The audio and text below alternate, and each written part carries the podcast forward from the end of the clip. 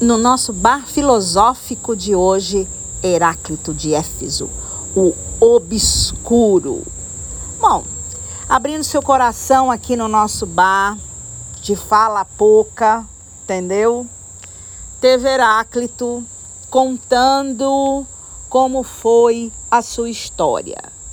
Senta que lá vem história. Ele era um príncipe. Príncipe, gente tá?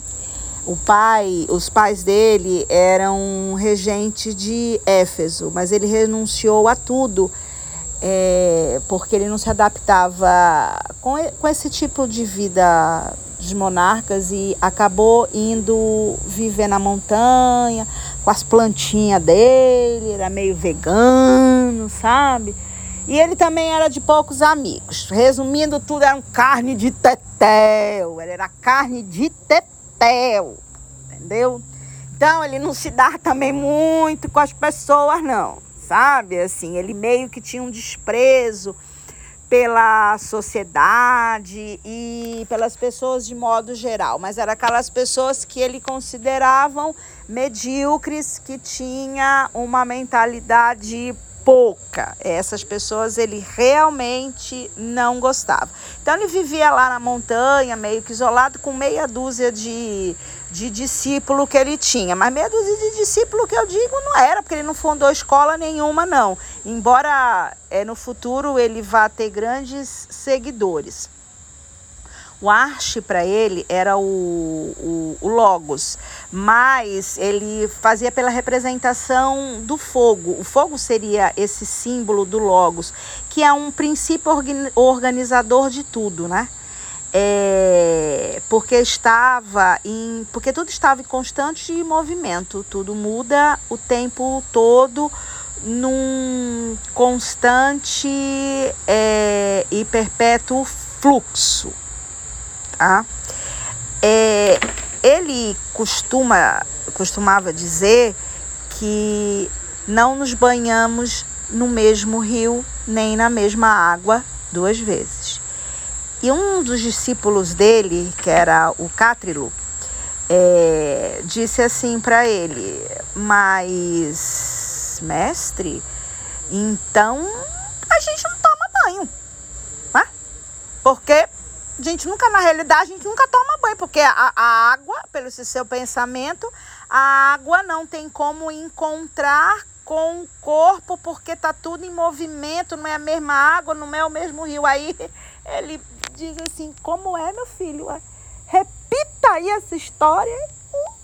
Né? Cátrilo repete tudo. Ele falou: muito bom esse pensamento, mas você dá uma segurada nesse pensamento, porque já vai ser difícil provarem o meu pensamento. O seu, então, vai ser muito mais difícil ainda. Então, guarda esse pensamento para você, deixa primeiro eles brigarem pelo meu e depois eles vão brigar pelo seu. E é exatamente isso que a história vai mostrar porque ele vai fazer escola e essa história do devir dele vai causar, assim, sabe, uma comoção lá na frente. Mas vamos deixar spoiler para depois, né? Ele é dele o pensamento do devir, que é uma passagem dinâmica, ordenada, que se dá de um contrário ao outro. Então, por conta deste pensamento, ele é conhecido como pai da dialética, embora esse, esse, esse título vá ficar com outro, tá? Mas ele que começou com essa história de noite e dia, né? Que o, é, o pensador ele despreza a noção da essência e defende que existe uma mutabilidade surgida por vários processos contínuos que resulta no que é o mundo. E essa relação é composta pelo duelo entre os contrários e qual gera novas características, tá? Então, a partir deste pensamento dele, que esse devir vocês vão escutar na boca da Matilde, da Joana, de todo mundo para frente, mente, essa história do, do devir, né? E é assim, aí o pior de tudo é que se o pensamento dele já não fosse extremamente inovador para a época, porque vai ser o primeiro que vai começar a falar sobre o devir, né, o primeiro de muitos, é, tá, já se não bastasse isso tudo, né, se, se, essa carne de tetel que ele era, esse mau humor que ele tinha, tudo, né, ele resolvia falar por aforismo por isso que ele é conhecido por obscuro, porque ele não falava papo reto, direto, entendeu? Ele dava um floreio doido. Não. Então, ele tinha, ele costumava dizer que a guerra é a mãe de todas as coisas. A doença torna doce a saúde.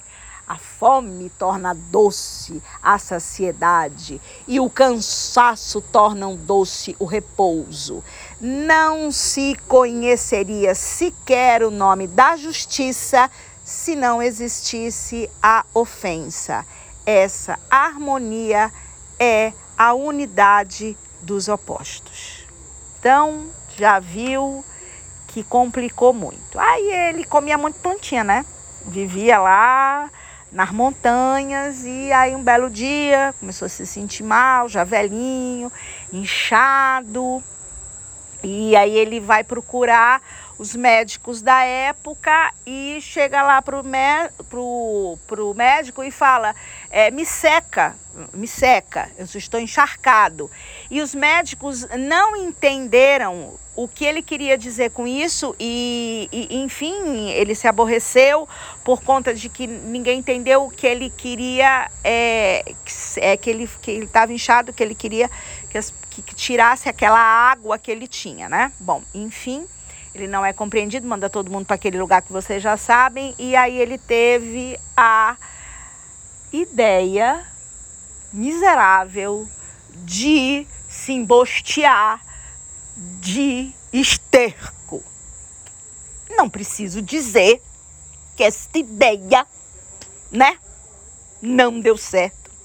E ele morre embosteado de merda de cavalo aos 70 anos. Isso é verdade, entendeu? Porque ele achou que se ele se enfiasse na merda, a merda ia chupar a água e ele ia viver.